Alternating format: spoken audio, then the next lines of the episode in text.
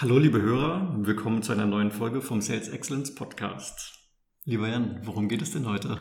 Heute geht es um das Thema Produktivitätssteigerung im Inside Sales.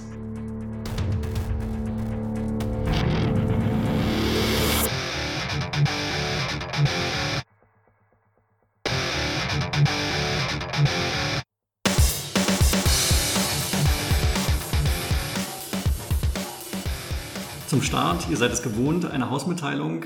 Heute sehr spektakulär insbesondere. Es gibt nämlich keine Hausmitteilung, aber es ist einfach Pflicht, ihr wisst das. Von daher direkt der nächste Punkt. Was ist denn die Zielsetzung heute? Ja, Zielsetzung für heute ist im Prinzip einmal das Thema, was ist eigentlich Inside Sales und die Rolle des Inside Sales äh, zu klären. Und zum anderen mal einen Blick auf die Herausforderungen sowie die Potenziale, die da drin stecken zu werden. Aus diesem Grunde, weil wir sagen, okay, ähm, wir haben hier uns hier einen Experten gewünscht, haben wir mal den Martin Heibel eingeladen als Vertriebsprofi. Martin, magst du dich vielleicht mal kurz vorstellen? Ja, sehr gerne. Also euch beiden erstmal vielen Dank für die Einladung. Freut mich hier äh, einmal dabei sein zu dürfen. Ich ähm, bin von Haus aus ein Betriebswirt und äh, habe früher schon mal eine Softwarefirma gegründet, wo ich insbesondere für den Vertrieb verantwortlich war. Das heißt, habe dort ein äh, SaaS-Sales-Team einmal aufgebaut mhm. und ähm, habe vor etwa einem halben Jahr Ciara mitgegründet. Ähm, wir sind ganz besonders im Bereich Inside Sales Assistent tätig, dazu werde ich später noch ein bisschen was berichten. Mhm. Und ähm, ja, deswegen ähm, hoffe ich, dass ich da heute ein gutes Gespräch mit euch führen kann. Ja, schön, dass es geklappt hat. Und ähm, ja, vielleicht, äh, wir hatten im Vorgespräch, hatten wir mal ähm, darüber gesprochen, wie wir unser Gespräch hier ähm, aufziehen wollen. Und da hast du so ein Schlagwort genannt, eine tektonische Verschiebung im Vertrieb, hast du ja. die Formulierung gewählt. Und ähm, vielleicht kannst du uns ein bisschen Einblick gewähren, was du damit konkret meinst. Welche Veränderungen und Herausforderungen siehst du im Vertrieb, die sich ergeben haben? Ja, ja, ich, also ich habe, als ich das sagte, natürlich insbesondere an B2B-Vertrieb äh, gedacht, über den wir hier heute auch sprechen. Und äh, Inside Sales ist äh, deswegen so wichtig geworden, äh, weil verschiedene Veränderungen stattfinden oder stattgefunden haben. Das ist zum einen, dass heute B2B-Brands online sehr äh, gut profiliert sind, der äh, B2B-Käufer sehr klare ähm, Vorstellung von diesen Brands hat, sehr viele Referenzpunkte dazu bekommt online, also auch Vertrauen aufbaut. Das hat zur Folge, er muss vielfach keinen äh, Field Sales Rep mehr sehen, sondern er kann aus der Ferne gewissermaßen kaufen, also übers Telefon kaufen. Ähm, hat auch zur Folge, dass er sehr viel größere Baskets kaufen kann, also äh, Tickets, die man früher übers Telefon niemals hätte verkaufen können, kann man heute darüber verkaufen.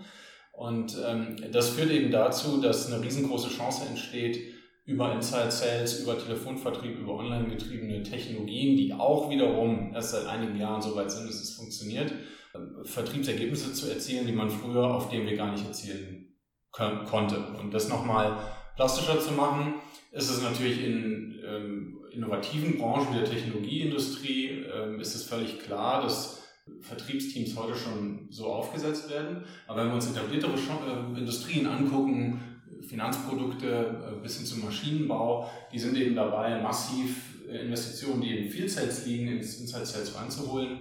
Und das sind eben tektonische Verschiebungen. Okay, ja, Punkt, Punkte verstanden. Wir haben jetzt ganz häufig schon diesen Begriff Inside Sales verwendet. Vielleicht ähm, gehen wir noch einen kleinen Schritt zurück und machen so eine kleine Begriffsklärung. Wir haben ja auch teilweise hier den Anspruch, ähm, mal so ein bisschen Basiswissen zu vermitteln. Und ähm, Inside Sales, ich glaube zu Deutsch Vertriebsindienst, klingt irgendwie so ein bisschen langweilig, aber ja. ich denke, das ist die gängigste deutsche Übersetzung. Ähm, vielleicht fangen wir mal damit an, Warum brauche ich eigentlich sowas und, und welche Unternehmen brauchen sowas? Ja. Ja, ich würde zum, vielleicht einmal nochmal zum Begriff was sagen. Also tatsächlich Inside Sales lässt sich dann von Field Sales, das sind also eben die englischen Begriffe äh, voneinander trennen. Wenn man ja. das übersetzt, dann genauso wie du das getan hast. Wobei der klassische Vertriebsinnendienst hat historisch eher so eine ähm, Wasserträgerfunktion für den echten Vertrieb und das ist eben bei Inside Sales nicht mehr so. Mhm. Ähm, richtig professionell aufgebaute Inside Sales Teams, die nehmen den Kunden vom Erstkontakt bis zum Abschluss komplett an die Hand ähm, und sind damit eben nicht mehr so das Backoffice für den Vertrieb, der draußen steht und die Deals macht, ähm, sondern es äh, ist eine komplette Wertschöpfungskette integriert. Vielleicht als Ergänzung, ähm, zu dem, was du gerade gesagt hast, so habe ich Vertriebsindienst tatsächlich auch selber kennengelernt. Dass das praktisch ähm, so ein verlängerter Arm ist im Sinne von, der Account Manager im Feld hat die Bestellung reingeholt und jetzt geht es darum, das irgendwie mal ins ERP einzulasten und die Bestellung auszulösen und praktisch dieses, der operative Betrieb oder so. Jeder, der ähm, den, die ersten Schritte im Vertriebsprozess über das Telefon oder aus der Ferne abwickeln kann, kann von Inside Sales profitieren. Es gibt Produkte, etwa Software oder auch digitale Dienstleistungen, die man komplett Inside Sales getrieben verkaufen kann, weil der gesamte Vertriebsprozess Inside funktionieren kann. Ähm, häufig gibt es Mischformen, sodass irgendwo ein Handover stattfindet. Wir werden später vielleicht auch ein bisschen auf die Rollen im Inside Sales zurückkommen, ähm, dass dann doch ins Feld gegangen wird, wenn, ähm, wenn mit dem Kunden über, über konkrete Deals gesprochen wird. Aber insofern kann eigentlich mal jeder was mit, äh, mit Inside Sales anfangen, nur vielleicht mehr oder weniger weit in seinem Vertriebsprozess. Ähm, und ähm, die, die typischen Aktivitäten im Inside Sales sind eben die ersten Kontaktpunkte. Deswegen sind diese Inside Seller auch so wichtig. Äh, ich hatte eben mal gesagt, die, zu den Brands ist Vertrauen aufgebaut worden. Die Kunden wissen schon sehr genau, mit wem sie zu tun haben. Ähm, und dann gibt es so diese ersten ein, zwei Gespräche, die sitzen müssen, weil da der Kunde letztlich entscheidet, arbeite ich mit diesem Vendor weiter durch diesen Vertriebsprozess oder ist der für mich von Anfang an überzeugend oder nicht. Also das sind so typische Situationen der, der Kundenqualifizierung, des Prospectings, vielleicht mal einer Demo. Das alles äh, kann man natürlich über Inside Sales sehr gut machen. Okay. Also im Prinzip könnte ich raushören, fast jedes Unternehmen kann mit Inside Sales was anfangen, je nachdem wie erklärungsbedürftig und komplex mein Vertriebszyklus ist. Das desto mehr muss ich es vielleicht noch mit anderen Rollen ergänzen, wie einen normalen Account Manager vielleicht. Aber Inside Sales steht irgendwo immer recht weit am Anfang. Genau, vielleicht also es kurz unter Marketing oder ähm, ja. habe ich auch gar kein Marketing. Ja, ähm, also zunächst mal im Inside Sales kannst du auch einen Account Executive haben. Also mhm. der, äh, es gibt durchaus den Inside ähm, Sales Development Rep und dahinter den Inside Account Executive, der, wo dann der Handover stattfindet vom qualifizierten Lead zum, ähm, zum, zum Sales Rep, der dann closed.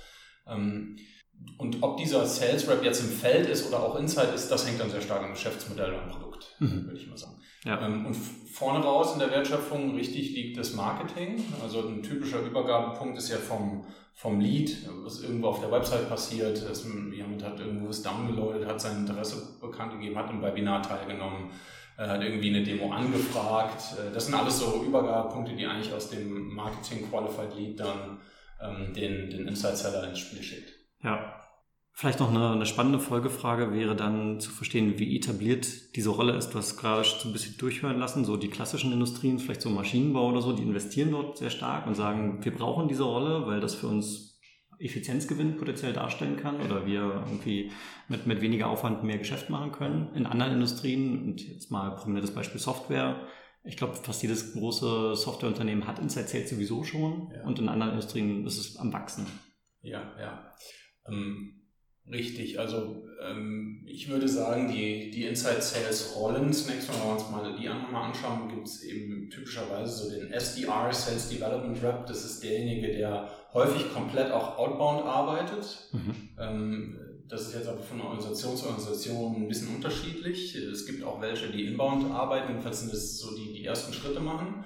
Und dann gibt es den, den Account Executive dahinter, der üblicherweise äh, closed. Ja. Das ist erstmal die, also die, die wesentliche Unterschied, was ist eigentlich deren KPI? Die, die, die KPI der ersten Rolle ist Lead Qualification und die äh, KPI der zweiten Rolle ist Deals, Closing Euros. Ja. Ähm, so, das gibt es in dem, in dem Inside Sales Team. Wenn man sich das jetzt mal über, ähm, über, über Industrien hinweg anschaut, würde ich tatsächlich auch sagen, äh, die Softwarebranche hat diese Methodik erfunden. Ähm, sie geht aber in verschiedene andere Branchen auch mit rein, einfach weil die traditionellen Branchen auch den Kostendruck haben, dass sie sich fragen, was können wir eigentlich durch diese tektonische Verschiebung, die ich eben mal erwähnt hatte, die Technologie ist da, Online-Marketing ist sehr ausgebaut, was können wir eigentlich Inside machen und müssen dafür nicht mehr im Feld. Du hattest für dieses Warum im Vorgespräch auch noch erwähnt, dass ähm, die Käufer heute wesentlich informierter sind als noch früher, vor 10 mhm. Jahren, vor 20 Jahren. Und es deswegen einen neuen Vertriebsansatz erfordert am Ende des Tages. Mhm. Spielt es da für dich auch mit rein? Also um dieses Warum nochmal zu erklären. Warum brauche ich Inside Sales? Wie ist da die Verbindung zu dem informierteren Käuferkreis? Ähm, ja, es gibt eben Spezialisierungen ähm, in den Rollen. Das, äh, glaube ich, hängt da unmittelbar zusammen. Also der, der, der typische Käufer, auch der typische B2B-Käufer ist heute in seiner Community äh, sehr gut äh, informiert, der ist über das Internet sehr gut informiert, der kennt ja auch die Firma, bei der er am Ende kauft, häufig schon Monate oder Jahre zuvor. Ähm, und der setzt irgendwann ein Kaufsignal gewissermaßen ab und dieses Kaufsignal muss dann sehr professionell aufgenommen werden. Ähm, so, und dieses Kaufsignal absetzen zu können, ähm, dadurch, oder das ist heute natürlich durch, durch, durch Online-Marketing-Channels verschiedentlich möglich, aber auch der, der gängige Weg. Und es gibt dann die Erwartung auch auf Kundenseite, dass dann sofort jemand da ist, der sachverständig ist. Das heißt, der Inside Seller hat dann auch die Aufgabe, ein durchaus sehr komplexes Produkt schon mal ähm, äh, in, einem ersten Schritt zumindest gut überblicken und verkaufen zu können. Ähm, so und äh, ja, warum? Einfach weil der, äh, weil, der, weil der Kunde die Erwartung hat, dass er von Anfang an da äh, schnell und gut beraten wird.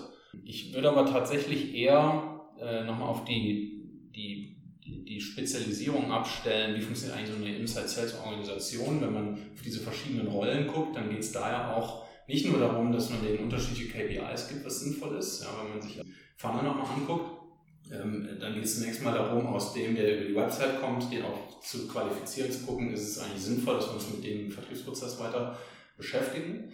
Ähm, sondern es ist da auch entscheidend, dass die ähm, dass, dass die Lernkurven im Prinzip auf der einzelnen Person schnell nach unten gehen. Also so ein Inside Seller, so ein Sales Development Rep, der macht sehr oft dasselbe Ding. Also der qualifiziert Kunden nach einem bestimmten, häufig Vertriebsframework. Ähm, es geht darum, den schnell onzuboarden, es geht darum, ihn schnell produktiv zu kriegen. Und er ist darauf spezialisiert, also so wie früher Leute am Arbeitsband äh, in Fabriken spezialisiert werden, werden die dann in so Sales-Maschinen im Prinzip auch spezialisiert. Das heißt, der SDR, der macht nach einem bestimmten Schema, nach einer hohen Qualität hoffentlich Lead Qualification, dann kommt der Sales Rep, also der, der Account Owner, mhm. ähm, und der macht einen anderen Job. Ja. Der, der arbeitet eben mit Leuten, von denen klar ist, die wollen wirklich kaufen. Ich glaube, wir sind jetzt schon ähm, direkt im nächsten Thema drin. Wir wollen jetzt ein bisschen über die Herausforderungen sprechen. Ein paar hast du schon angesprochen. Du hast sowas gesagt wie, ähm, beziehungsweise habe ich das rausgehört, breites Produktportfolio. Vielleicht brauche ich verschiedene Rollen in meiner Inside Sales Organisation, je nachdem, wie breit mein Portfolio ist. Das wäre, glaube ich, eine, eine Herausforderung. Auch du hast schon darüber gesprochen, dass ähm, ich natürlich der Ansprechpartner beim Kunden, ähm, ich sag mal, Ideal Customer Profile ist immer so das Schlagwort, ne? dass die Interessen, je nachdem, mit wem ich beim Kunden spreche, ganz unterschiedlich ausgeprägt sind und ich auf die individuellen Bedürfnisse eingehen muss. Ähm, welche Herausforderungen siehst du noch typischerweise in Inside Sales Organisationen?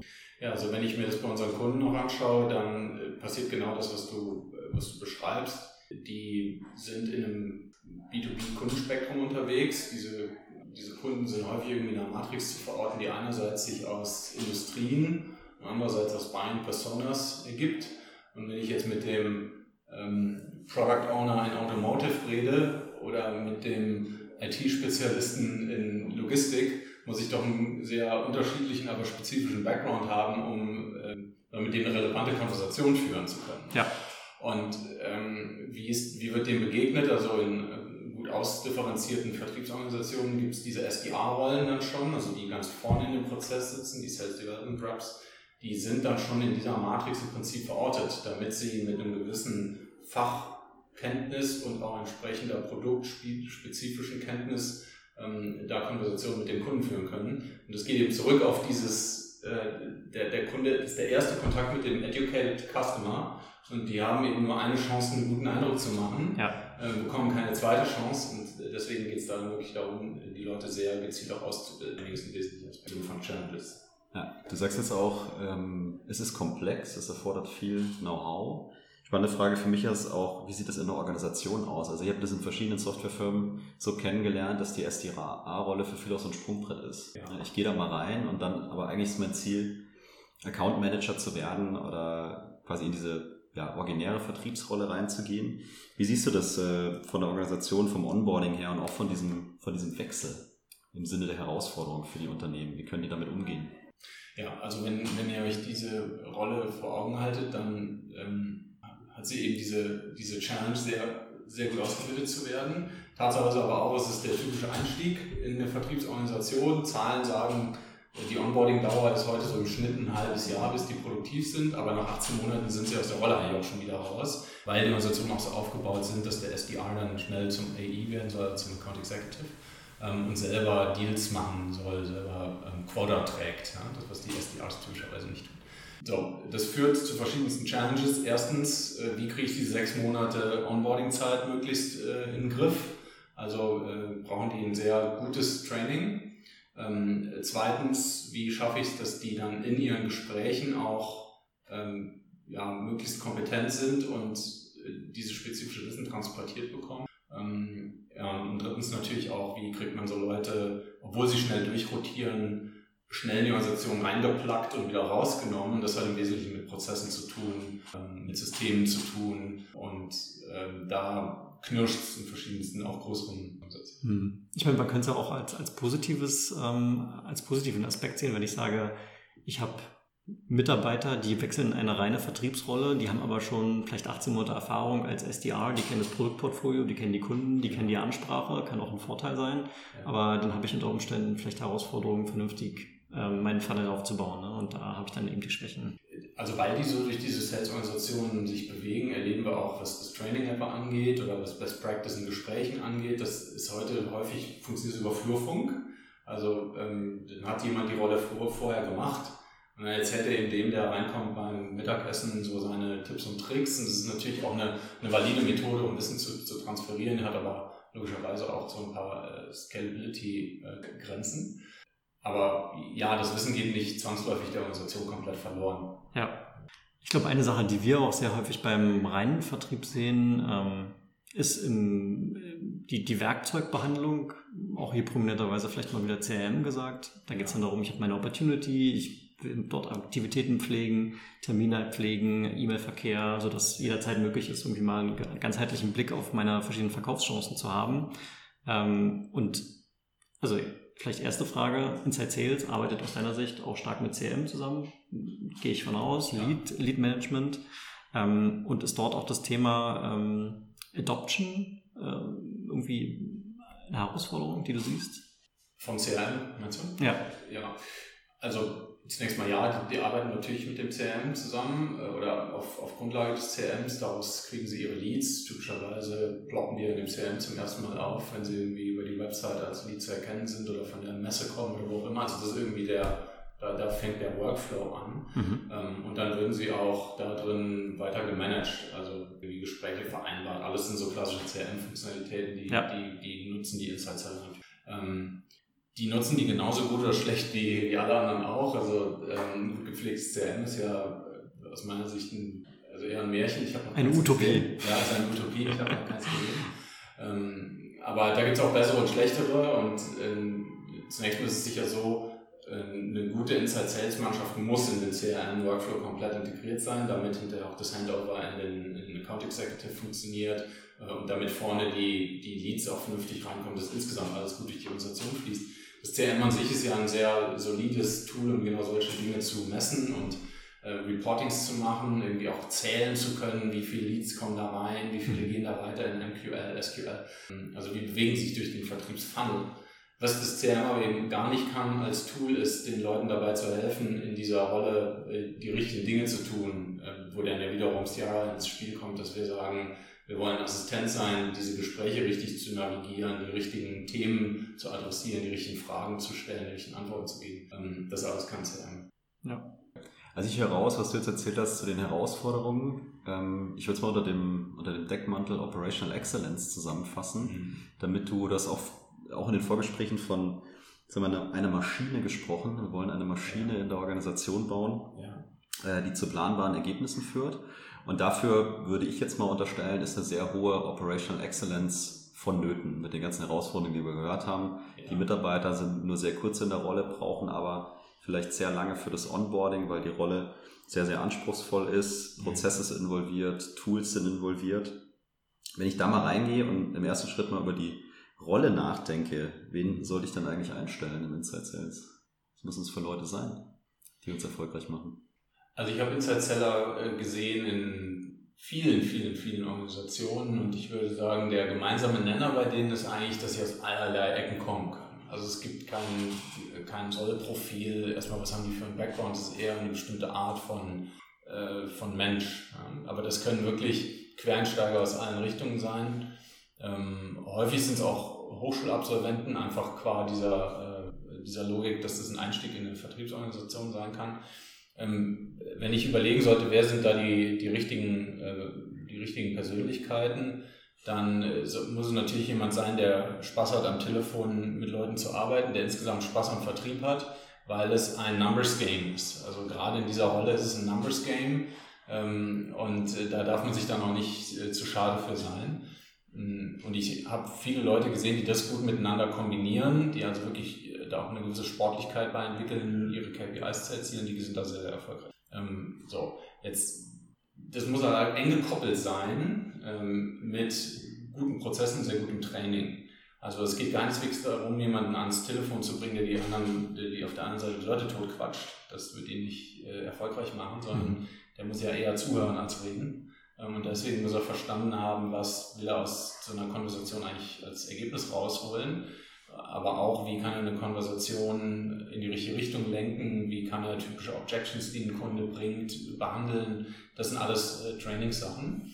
Ähm, und dann über die Gesamtorganisation gesehen geht es wiederum um Konsistenz, dass also egal mit welchem SDR der Kunde es jetzt zu tun hat, die, das Messaging grundsätzlich immer dasselbe ist. Also ist die Firma gleich positioniert, egal mit wem ich da spreche ähm, sind die Antworten zu, zu Fragen des Discounts, sind die konsistent äh, und so weiter und so fort. Ja, also da geht es dann sehr stark um, um Prozesse. Also extrem viel Struktur reinzubringen, nicht einfach irgendwas tun, sondern genau das Richtige tun im richtigen Moment, die richtigen Leute finden. Also wenn ich vorne den Fehler schon beim Heiern mache, habe ich hinten raus natürlich die, das kann man nicht reparieren. die Probleme. Das kriegst du nicht mehr repariert und hast dann natürlich, weil es ein hoher Invest ist, ähm, auf die eine oder andere Art und Weise auch einen großen Verlust. Und du hast vorhin in einem Nebensatz schon mal darüber geredet, äh, KPIs. Wie wichtig ist es denn, gerade in der Inside Sales Rolle, zu messen? Und daran angeschlossen, was und wie sollte ich denn messen? Ja, also ähm, da hat sich, glaube ich, wenig äh, getan, im Vertrieb, auch wenn ich mal von tektonischen äh, Verschiebungen gesprochen hatte. Äh, die, das, das Ziel ist immer noch, die Schritte in dem Vertriebsprozess richtig beschreiben zu können und sagen zu können, was sind denn die Wirkzusammenhänge drin.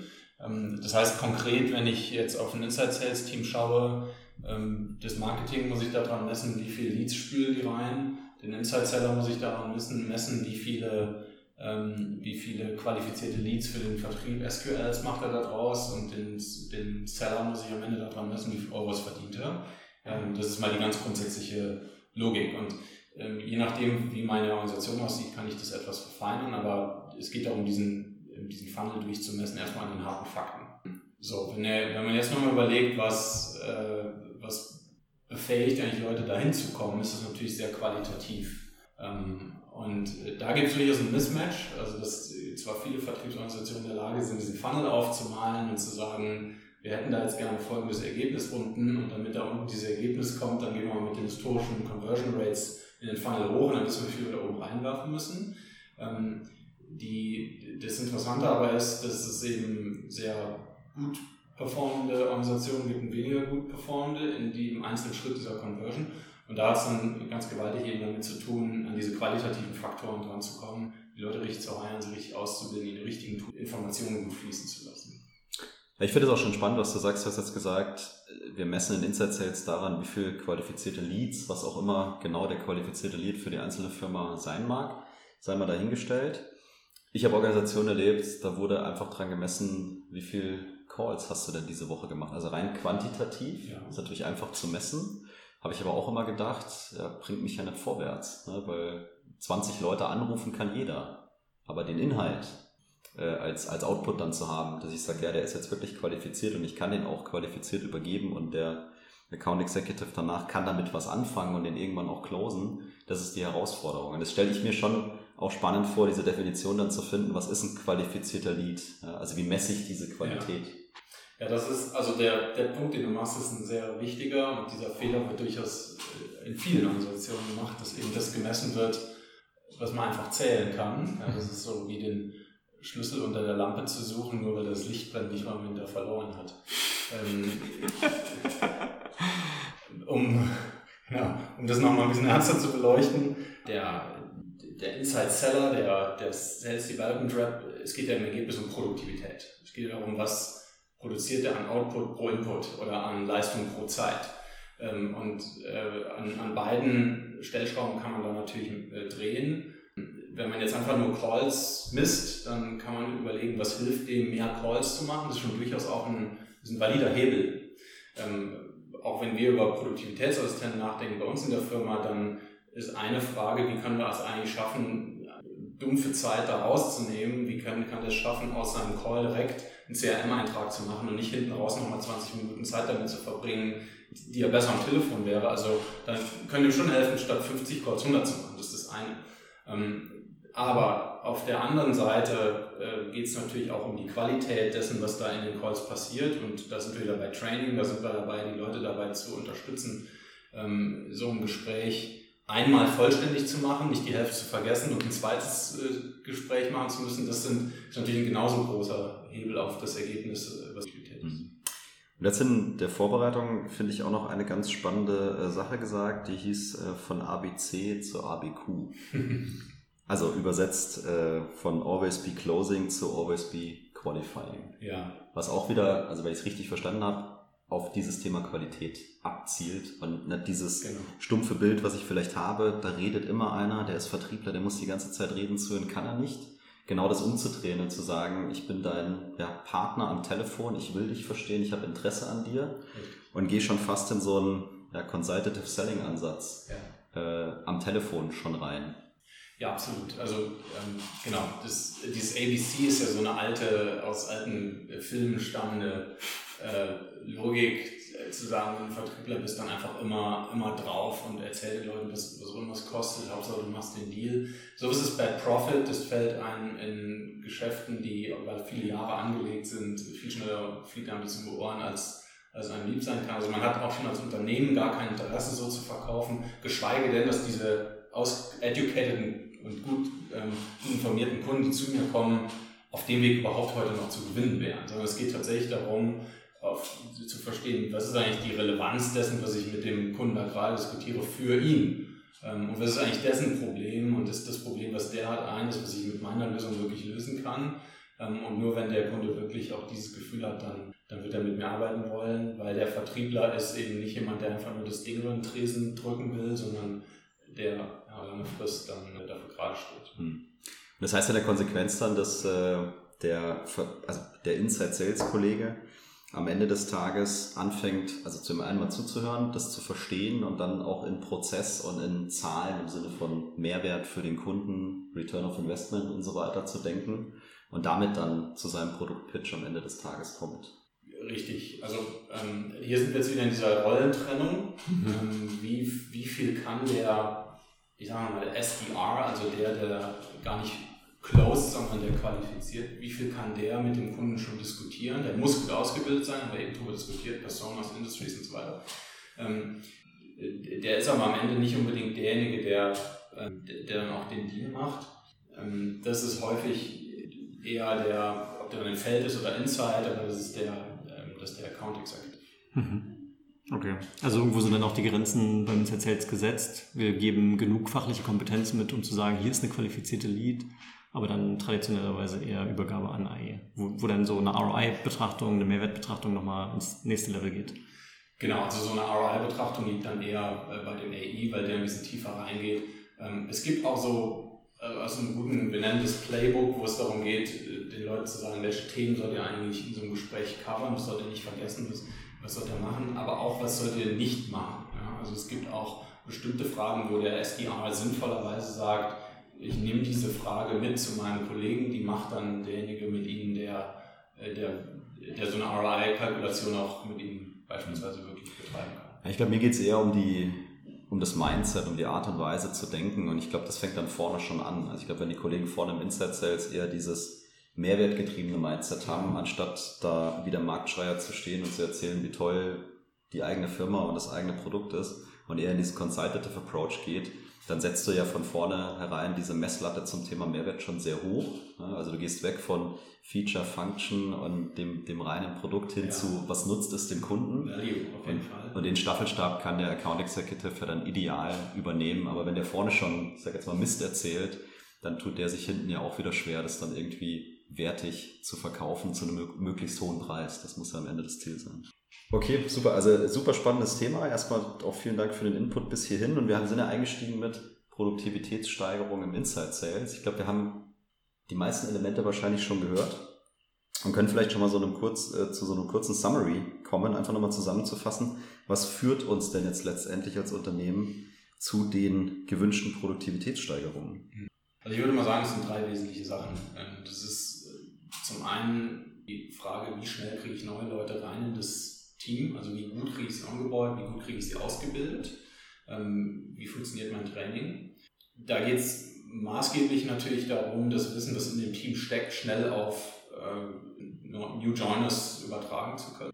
Das ist wiederum in der, in der CR-Welt, warum beschäftigen wir uns eigentlich, warum, warum, begeistert mich dieses Thema so, weil in diesen Teams so viel Wissen drinsteckt und es heute trotzdem so schwer ist, es auf einen Einzelnen zu übertragen. Aber mhm. da liegt ein riesengroßer Hebel drin. Ähm, das, das zweite ist dann äh, tatsächlich die, die Qualität, die in den Calls stattfindet. Also wir haben eben mal gesagt, 100 äh, Calls werden dann gezählt, aber das ist eigentlich der Outcome. Entscheidend ist ja irgendwie zu sagen, wie viel Leads pro 10 oder wie viele Leads pro 100 kommen da raus. Also das ganze Messaging und äh, dieses Messaging auch verfügbar zu machen, messbar zu machen, auch an dem Übergabepunkt dann vom SDR zum AI sagen zu können, wir haben jetzt den Painpoint sauber rausgearbeitet und wir verstehen, auf welchem Point wir da den Value verkaufen können oder wir verstehen wirklich, was die Entscheidungsrollen sind und wer damit entscheidet und was deren Win ist und warum und was, warum nicht. Ähm, das sind alles so sozusagen so qualitäts- und conversion-orientierte Themen. Und ähm, dann zu guter Letzt sind wir natürlich alle auch wieder bei Tools und ähm, beim, beim guten alten CRM, was als Tool für Automatisierung und Produktivität schlichterdings nicht geeignet ist, ähm, aber als solches verwendet wird in Ermangelung besserer Alternativen. Das heißt, wir sehen vielfach Leute, die dann mit den CRMs versuchen, irgendwie da drin Gesprächsleitfäden abzubilden, sich Wahnsinnsfelder anlegen, ähm, weil, sie, weil ihnen eigentlich klar ist, was sie Informationen von den Kunden brauchen. Ähm, aber äh, diese Tools unterstützen dann letztlich nicht den, den Seller in seinem eigentlichen Workflow. So, also da gibt es eine, eine große Möglichkeit. Okay, im Rahmen von dem, also du hast, wir haben viel über Onboarding, über Training geredet. Äh, ich kenne das von vorherigen Firmen und wir hatten es im Vorgespräch auch angesprochen, auch so einen kontinuierlichen Verbesserungsprozess zu etablieren. Also ich meine wirklich gemeinsam mit dem Team ja. wöchentlich, zweiwöchentlich zu sagen, was ist euch aufgefallen, wo habt ihr gelernt und dann diesen Prozess immer stetig weiter zu optimieren und fein zu tun, weil das profitieren dann alle raus? Ist das, sind es Dinge, die du siehst, also dass sowas wirklich gemacht wird als Institution, KVP? Absolut. Also ich, äh, ich kenne eine Reihe von Vertriebsorganisationen, die das meist offline und irgendwie dann aber doch institutionalisiert über Formate äh, machen. Das geht mit 1 zu 1 Trainings los, also dass irgendwie geshadowed wird und dass dann anschließend Feedback gegeben wird. Ähm, was hätte ich in dieser Situation gesagt? So wird also Know-how transferiert, das habe ich vielfach gesehen.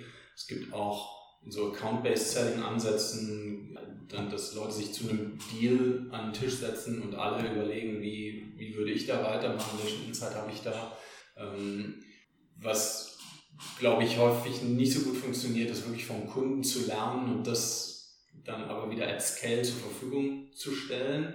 Wir sehen auch immer wieder, dass Updates aller Natur, seien das Preistable-Updates, seien das Produkt-Updates, die trickle irgendwie so down in diese Organisationen. Ähm, da gibt es zwar Prozesse zu, aber die sind nicht so vom Menschen her und seiner Kognition her gedacht. Das heißt, bis es wirklich dann da ist, äh, kann, kann schon ziemlich lange dauern. Wir haben ja im Inside Sales traditionellerweise zwei Schnittstellen. Einmal Marketing füttert mich von vorne ja. und am Ende gebe, gebe ich meine Leads an den Vertrieb. Siehst du diesen kontinuierlichen Verbesserungsprozess auch im Zusammenhang mit diesen beiden angrenzenden Schnittstellen? Absolut. Also der, ähm, der, der SDR ist ja sehr gut in der Lage zu sagen, welche Leads kommen da nicht rein und äh, sind das Treffer oder nicht. Also sind die Messages, die wir im Marketing gesendet haben, äh, sind die richtig assoziiert worden, dahingehend, dass ich dann mit den Leuten ein Gespräch führe, um sie anschließend Vertriebs, für vertriebstauglich zu erklären. Mhm. Ähm, da gibt es natürlich die große Gefahr, dass Marketing irgendwie Messages sendet die, ähm, die nicht passen und dann kann der SDA so gut qualifizieren, wie er will, dann hat er trotzdem eine schlechte Conversion, ähm, weil die Leads nicht gut waren. Also der, der, Lead, der Feedback ist, Loop ist wichtig. Mhm. Ähm, und nach vorne raus ähm, ist es einfach sehr entscheidend, dass die gesamte Information, die, die der Inside-Seller aufnimmt, ähm, dass er die gut auf den, den nächsten äh, Kollegen übertragen kann und äh, irgendwie auch mit dem Kollegen versteht, also dessen Feedback bekommt, was, äh, was haben jetzt ähnliche Kunden dann im Vertrieb gemacht, wo sind die hängen geblieben, was funktioniert gut, welches Messaging funktioniert gut. Also ja, das ist eine Food Chain. Mhm. So inhaltlich ein schöner Abschluss, würde ich sagen. Also ich fand finde das Thema hochspannend. Ähm, du bist ja bei der Software Company im Prinzip, aber was mich fasziniert ist, äh, wie viel Organisation, Prozess, äh, Training, Ausbildung in, in diesen Themen drinsteckt. Und wenn du die gut machst und dann noch die richtige Softwarelösung, und da werden wir gleich ja noch was dazu hören, kombinierst mit den richtigen Menschen, dann kannst du richtig durch die Decke gehen. Ja, das würde ich so sagen. Und ich, ich glaube wirklich, die Chance, die eben in dem Inside Sales als Funktion steckt, ist, dass man sie sehr hoch automatisieren kann. Warum? Man kann die Leute alle in einen Raum setzen, anders als so eine verteilte Sales-Mannschaft, die irgendwie im Auto oder in der ganzen Republik unterwegs ist. Das heißt, man kann sie, man hat die Chance, sie sehr zentral gut zu trainen, trainieren, kurze Kommunikationswege zu haben, ähm, einfach auch faktisch Prozesse zu bauen, die sehr gut funktionieren. Das geht damit los, dass irgendwie die IT, die da installiert ist, richtig gut fluppt und nicht äh, zehn unterschiedliche Setups hat. Ähm, das geht damit weiter, dass da morgens, wenn die Leute die Tür reinkommen, die alle dieselbe Information bekommen können. Ähm, und ähm, ich habe also Teams gesehen, Inside Sales Teams, die werden in Dutzenden ausgebaut, äh, planstabsmäßig. Äh, und das geht einfach viel schneller. Ähm, die Hiring-Züge sind kürzer, die Onboarding-Züge sind kürzer, die Conversion ist schneller da. Das sind also ganz neue Chancen, die da in der Filterorganisation entstehen. Und diese Chancen scheint ihr ja als Ciara irgendwann auch mal entdeckt zu haben für euch, woraufhin du dann gesagt hast, okay, hier lohnt es sich vielleicht ja, etwas zu gründen, etwas, ähm, ja, etwas zu entwickeln, was noch weiter diesen Prozess unterstützt. Ähm, vielleicht kannst du so ein bisschen zum Werdegang von Ciara was erzählen. Ja, ja ich hab, äh, hatte ganz zu Beginn ja mal gesagt, dass ich früher schon eine Softwarefirma gegründet hatte und dafür den Vertrieb verantwortlich war. Ähm, und das war natürlich damals auch ein Inside Sales Team im Wesentlichen. Und ähm, da habe ich zum ersten Mal dieses Kernproblem wahrgenommen, äh, dass eben in dem dem, dem Messaging, der Konsistenz des Messaging und dem echten Support der Inside-Seller, während sie am Telefon sind, ein riesengroßer äh, Value liegt, der aber überhaupt nicht unterstützt wird. Also wenn du, schaut euch die Inside-Seller an, äh, die ihr ja auch äh, alle kennt und, und trefft, die, die springen ans Telefon und machen ein Gespräch. Also irgendwie top of the head, einfach so, wie es ihnen einfällt. Manchmal haben sie ein Blatt Papier neben sich liegen oder ein paar Post-its am Rechner, das haben wir alles gesehen. Ähm, wir haben gesagt, es muss einen Assistenten geben, der denen hilft, im Telefonat äh, dieses, dieses Gespräch zu navigieren. Ähm, navigieren bedeutet, die wichtigen Themen abzudecken, die in dem Gespräch äh, gecovert werden sollen. Gute Antworten auf typische Rückfragen des Kunden zu haben, äh, nichts zu vergessen. Ähm, und wenn man sich selbst nochmal klar macht, wer im Vertrieb ist, der kennt es wahrscheinlich. Wie oft hat man den Telefonhörer aufgelegt und sagt dann, jetzt habe ich vergessen, nochmal sicherzustellen, dass das Budget immer noch da ist, dass da Meier immer noch der Chef von der Abteilung ist und dass irgendwie äh, die immer noch gegen SAP integrieren wollen, whatever. Das sind, dabei sind es eigentlich immer dieselben. So, also da haben wir gesagt, wir wollen diesen Assistenten bauen und das machen wir mit Ciara, wo wir eben sagen, es gibt Playbooks, ähm, das ist letztlich das, was man vielleicht so als Skript, als Papier heute rumliegen hat. Ähm, und diese liegen dann im Gesprächs- äh, oder im Gesichtsfeld des, äh, des Sellers und die kann er dann digital navigieren über, äh, über unseren Assistenten. Und das könnt, könnt ihr euch übrigens, liebe Hörer, auch äh, direkt äh, mal anschauen. Ihr könnt auf getsiara.com äh, einen Sign-up machen, das ist kostenlos aktuell. Ähm, wir freuen uns über, über Feedback. Und das Spannende, also fand ich zumindest auch im Vorgespräch, ihr setzt euch ja quasi auf das CRM drauf.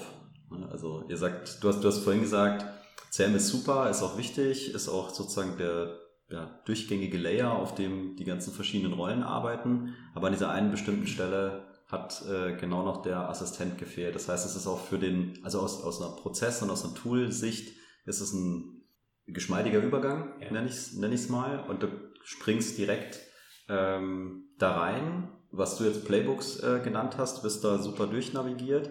Und du hast im Vorgespräch auch noch gesagt, das finde ich natürlich auch super, weil es hat wieder mit Produktivität zu tun, diese Follow-up-Tasks. Seid ihr auch dabei, die zu automatisieren? Ja. ja, ja, richtig. Also wenn wir von Produktivität sprechen, dann ist natürlich einerseits die Qualität, da hat man eben zu gesprochen, das sind unsere Playbooks, also was passiert eigentlich in dem Call.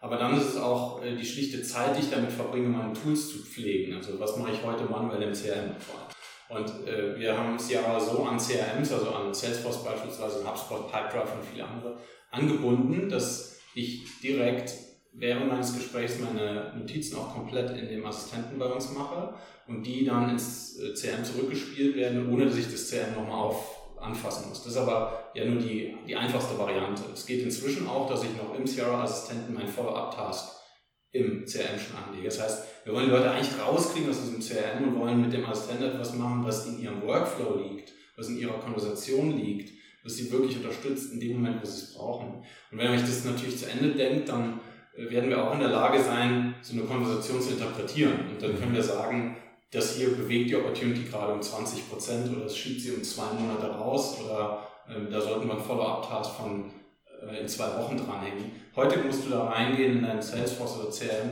oder äh, so was ist und das alles manuell machen. Das sind irgendwie sechs, sieben verschiedene Schritte. Das kostet dich auch eine wahnsinnige Zeit. Hm. Also massives Potenzial auch wieder, wo du sagst, eigentlich durch einfachste Mittel am Ende des Tages äh, kriegst du dann mit den gleichen Leuten auch mehr Calls in, der, in derselben Zeit äh, gebacken, durch intelligenten Einsatz von. Und dann auch noch besser, weil du besser geguided bist, bei Sales Guidance liefern. Also ich finde es mega spannendes Thema. Ähm, wir hatten über eine Sache auch noch gesprochen im, im Vorgespräch. Was, was kommt denn als nächstes? Wo geht, die, wo geht die Reise denn hin? Was, was habt ihr noch im Petto?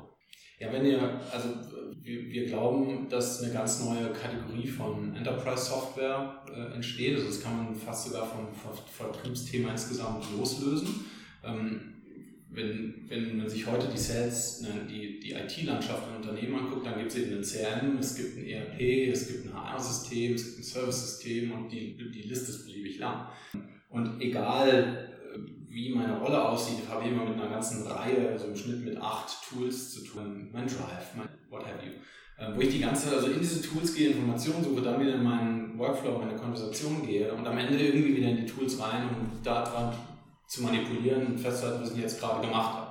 Und wir glauben eben, dass wir mit so Produktivitätsassistenten, wie wir einen bauen, ähm, eine, ein Layer entsteht, der auf dem, was heute als, als Enterprise-Software so äh, da draußen verfügbar ist, der in meiner Konversation drinsteckt, der mir zuhört, also hier spielt auch Voice Tech eine wesentliche Rolle spielen, der aus dieser, diesen Gesprächsschnipseln heraus identifizieren kann, worum geht es hier eigentlich gerade und mir dann Vorschläge machen kann ähm, von Informationen, die aus diesen Tools stammen, die wir da rausziehen und die aber vor allem dann, an, der dann anschließend auch das, was in der Konversation passiert, in den Tools äh, manipulieren kann, also ein Service-Ticket zumachen, eine, eine Einladung zu einem Jobinterview verschicken. äh, eine E-Mail abschicken kann mit einer Case Study, die gerade zu dem, dem Kunden passt und so weiter und so fort. Ja, ich habe letztens eine Statistik gelesen, dass äh, in 10% aller deutschen Haushalte eine Alexa steht. Ja. Ähm, und dort funktioniert ja die Stimmerkennung mal besser und besser. Ja, von daher ist das natürlich also die, der konsistente, die konsistente Fortführung von, der, von dem Gedanken der Automatisierung, dass ich Gesprächserkennung und Datenerfassung oder ja, Stimmerkennung und Datenerfassung zusammenfasse. Ja. Richtig. Also wir, den, diesen Vergleich zu Alexa, den bemühen wir hier und da natürlich auch. also das, was wir bauen, ist im Prinzip eine Art Alexa für Businesses und für Leute im Büro, mit dem Unterschied, dass Ciara wird nicht mit dir sprechen, weil du sprichst ja, aber technisch funktioniert es genauso. Also ja. wir, wir sprechen zwischenzeitlich auch von Skills. Also wir sind der Assistent, der dir zuhört und aufgrund dessen, was du sagst, ist es zwar nicht das, die, der Wetterskill oder der Tiergeräusche-Skill bei Alexa, der dann irgendwie mit dir redet, ja. sondern es ist der CRM-Skill von Salesforce, der dir sagt, Opportunity manipulieren, oder es ist der, ähm, der, der HubSpot-Skill, der dir sagt, äh, in eine Kampagne aufnehmen oder äh, Case Study verschicken. Technisch ist das ähnlich. Also riesiges Potenzial. Das ist ein riesiges Potenzial. Es wäre fast spannend, so in zwölf Monaten dich nochmal einzuladen. und dann mal gucken, gucken, wo die, wo die Reise hingegangen ist. Ja, ich fand es äh, mega, mega gut. Äh, richtig, richtig cool. Super Input. Ne? Also wieder richtig was gelernt. An der Stelle bleibt mir nur noch zu sagen, vielen, vielen Dank, dass du dabei warst. Ja, es war ja mein erster Podcast, habe ich noch gar nicht verraten.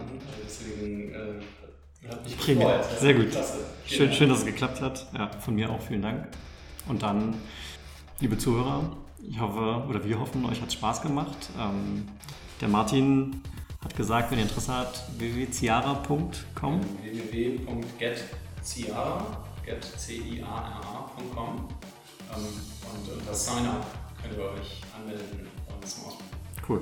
Also, es auch in den Show Notes. Wie, Genau, da packen wir rein. Also auch gerne, wenn du willst, deine E-Mail-Adresse, können die Leute auch direkt mit dir Kontakt aufnehmen. Sehr gerne. Und dann go for it. Danke. vielen Dank fürs Zuhören bis hierher. Danke, Martin. Und dann bis zum nächsten Mal. Bis zum nächsten Mal.